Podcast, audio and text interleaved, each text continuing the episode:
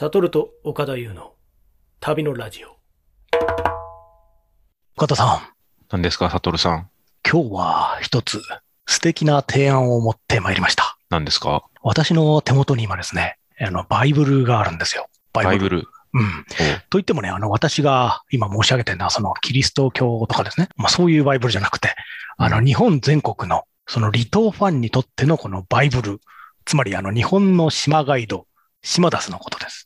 島ダス。うん。島ダスご存知でいらっしゃいます？島ダス知ってますよ。うん、なんかね、日本のね、あの、あらゆる島のことが、こう、2000ページぐらいの、こそのの中身に載っていると。本の実物を見たのは初めてです、ね。あ、そうかそうか。私はもう発売してすぐに、こう日本帰国とともにこれ取り寄せましてですね。もう、沈騰の書2000ページ？2000ページですね。あの、正確に言うと、1700、1700もう辞書みたいな。そうそうそうそう。で、これが15年ぶりの審判って後書きに書いてありますね。だから随分これ、あの、貯めて貯めて貯めてようやく出た審判みたいな感じで、こういうの寝る前にですね、もう最近旅行けないから、私寂しいから、この適当なページを開いて、で、適当に出てくるものをさらっと読んでですね、その島ってどんなところなのかなってほとんど行ったことない島ばっかりなんで、そうやってなんか無双しながら文字通り夢の中に入っていくみたいなね、そういう体験をしてるんですけども、今日はそれを分かち合いたいなとね。うん。ベッドに寝転びながらその分厚い本読めます？あのね、それは寝る体勢とかね、横向きで見たりとかね。これなんかうん顔に落ちてきたら大変なことなんです。ありがち、ありがち。文庫本とかでも結構角の方当たると痛いですよね。そうですよとかね。それはちょっと旅というよりは、本好きあるあるになってきたので、それはちょっとさておくとして、岡田さん多分あんまり中身はあのご存知ないかもしれないので、今日ちょっと持ってきてですね。で、ちょっとルールを決めようかなと思って、つまりそのランダムにどこかのページを開くっていうそのランダム性を、まあ、岡田さんに委ねたいなと。なるほど。つまりこれ、ざっと今見て、2ページ目から1684ページ目まで島のことが載ってるんですよ。だからその2から1684までの、まあ好きな数字をこう言っていただいて、で、出てきたものを私がパッとこう、朗読をします、一部をね。その、各ページに1ページずつ島の情報が。割り当てられてる必ずしも1ページとかじゃなくて、無人島とかだと6行ぐらいで終わってるところもあるんですけども、多分、何らかの続きものとして出てくる大事な島とかね、大きな島とかね。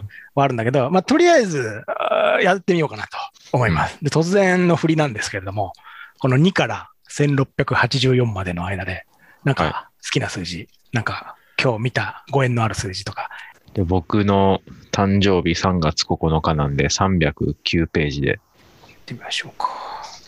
300、あ、309ページは、1、2、3、ん ?1、2、3、4、5、6個の島が、309ページだけで、6個の島が紹介されてますね。すごいね。というのは、これ全部無人島ですね。無人島が6個紹介されてますね。えー、読んでみましょうか。これはね、アシカ島、海の鹿って書いてアシカ島。えーなんでアシカ島かというと、アシカの生息地だった。そのまんまですね。いいね。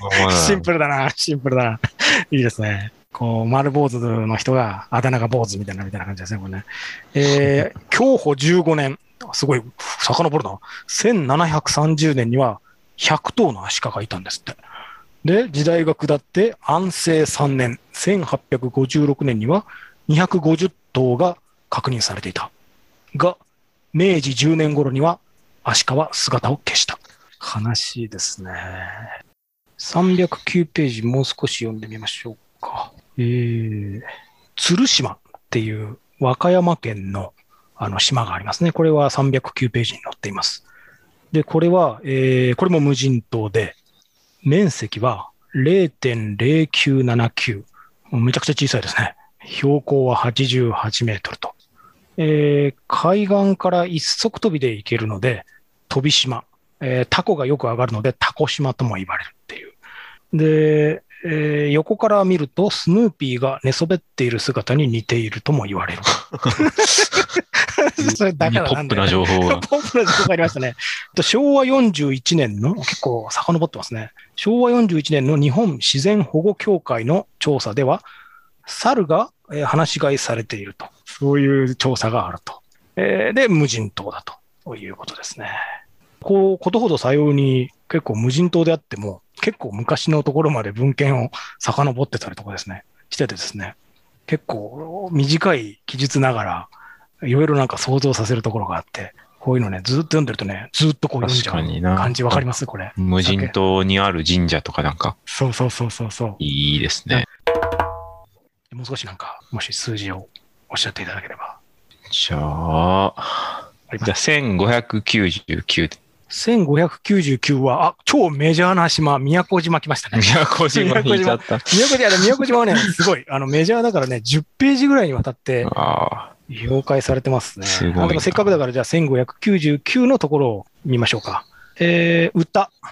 歌は、張水のクイチャーっていう歌と、成山綾具っていう、えー民謡があるところですね。で、えー携帯着歌サイトで10週連続1位を取った、えー宮古守くんの歌っていう、ちょっと存じ上げない、存じ上げないんですけど、そういうのがあのあると。うん。携帯着歌サイトっていう言言葉から結構、情報が古 そういう時代のあれがあったんでしょうね。えー方言っていう枠もありますね。えーワイド、あららがま、えー頑張れとかそういう意味なんだそうですね。いろいろあるんだね。結構やっぱ違うんですね。あ、宮古語、宮古方言っていうのはユネスコが発表した消滅危機言語の一つに位置づけられていると。だけれども、今は宮古方言大会が開催されるなど、再評価の機運が高まっているっていう。だから絶滅しないように頑張られてるんですね。あいいですね。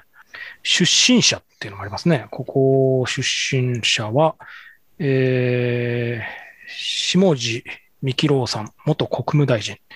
ちょっと存じ上げないですね。ニコライネ・ネネフスキーさんはロシアの東洋学者で、大正末期から昭和初期にかけて3回宮古島を訪れて、言葉や風俗について貴重な研究を残した。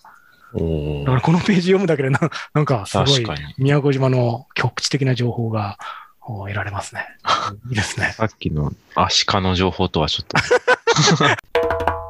いや、ちょっと岡和田さんだけ振ってもあれだから、じゃあ石川さんなんか、あの、なんか適当な数字をおっしゃっていただけますか？はいはい。はい、編集部石川です。じゃあ、行かせていただきます。目の前にですね、こうビスケットがありまして。お、ビスケット。お、なんか美味しそう。ジンジャービスケット。ジンジャービスケット。はいはい15枚入り、はいはい85グラムって書いてあるんで、1585。いいですね。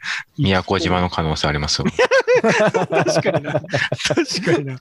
あ、宮、あ、え、1585ね。えー、あ、トンバーラー岩。岩でしたね。トン岩バーラー岩。えー、久米島の、えー南東端、えー、島尻崎の南南東約2.5キロにある安山岩質の岩礁。面積はへー0.001キロ平米。えー、海上に喫立する。そりゃそうだな。当たり前だろ。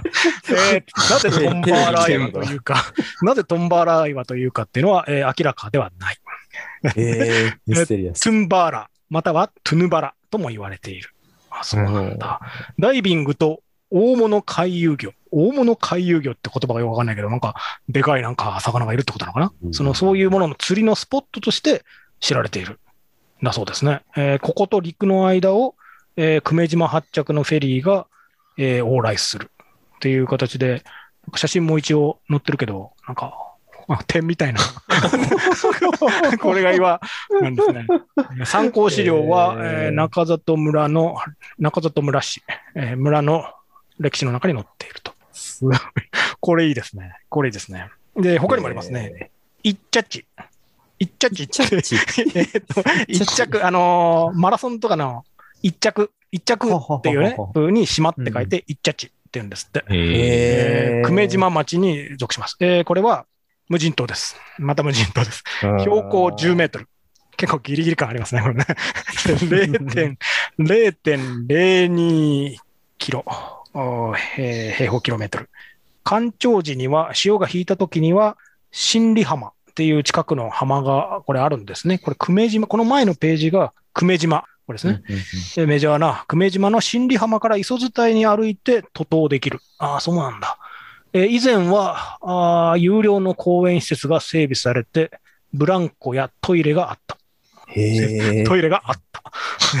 現在は公園としては利用されておらず、えー歩道や建物などの風化が激しい。そうなんだ。え、ブランコやトイレをブランコやトイレが。船に乗ってくる人が、いや、だからこれあれですよ。あの、失神里浜ってところから、その潮が引いてるときは歩いて行けたんですよ。だから。あ歩いて徒歩できたか、ら、だから有料の公園施そ設、なんかお金は取ってたんだけど、まあここまで来て遊ぼうよみたいな感じで。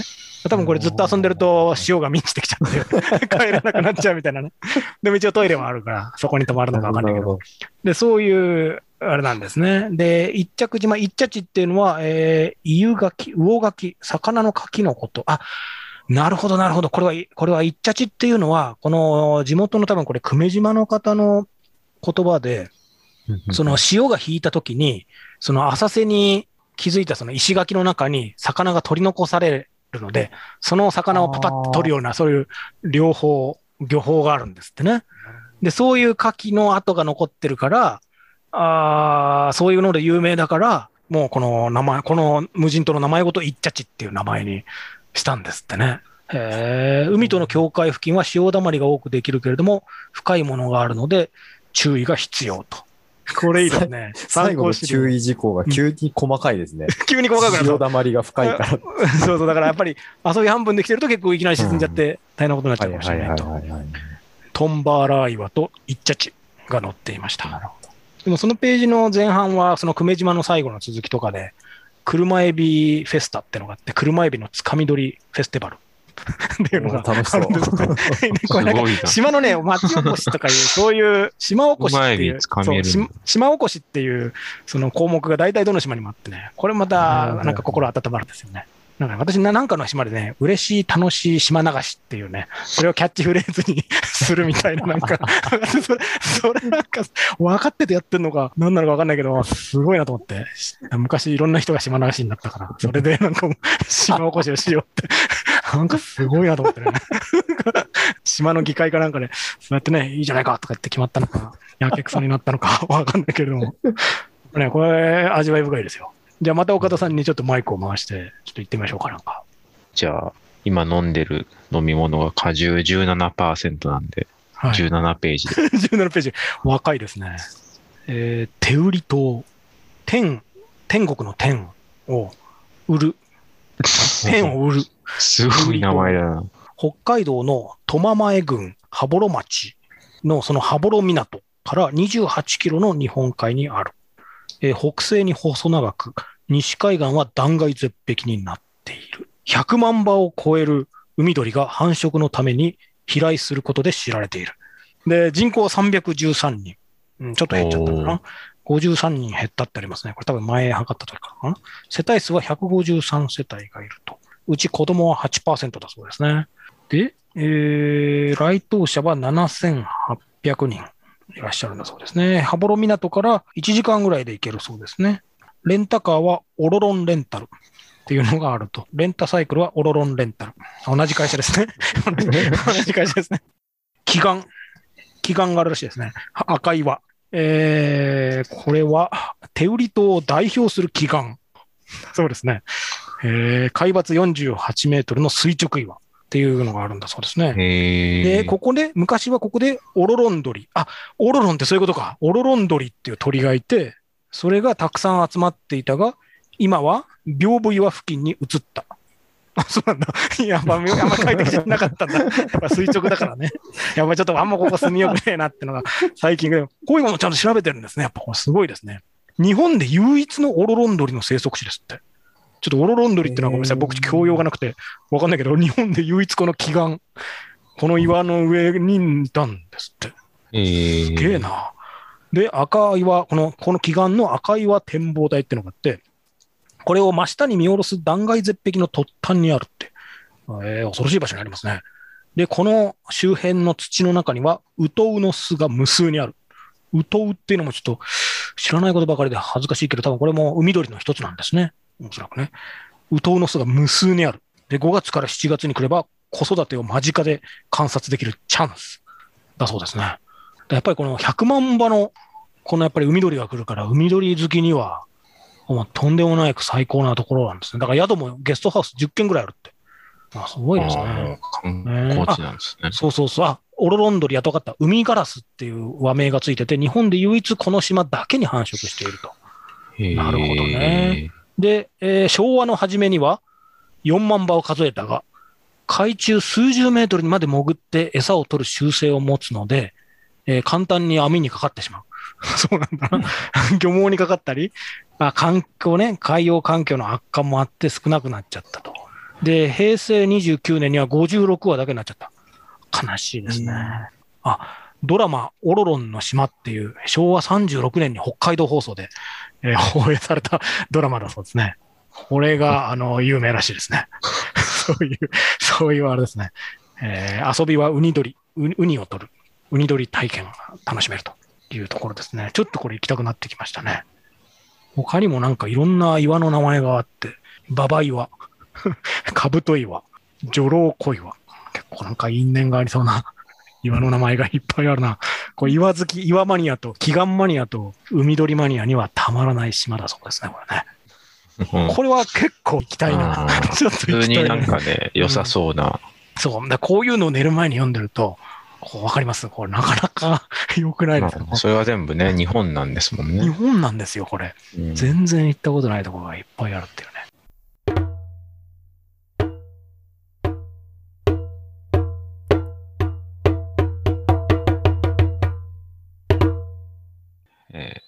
旅のラジオ第13回、この辺りでお別れしたいと思います。今日は、都方言、おお。来ましたね。さようなら、とになし、鬼なし。とになし。えーすごいな、そういう言葉残してほしいですね。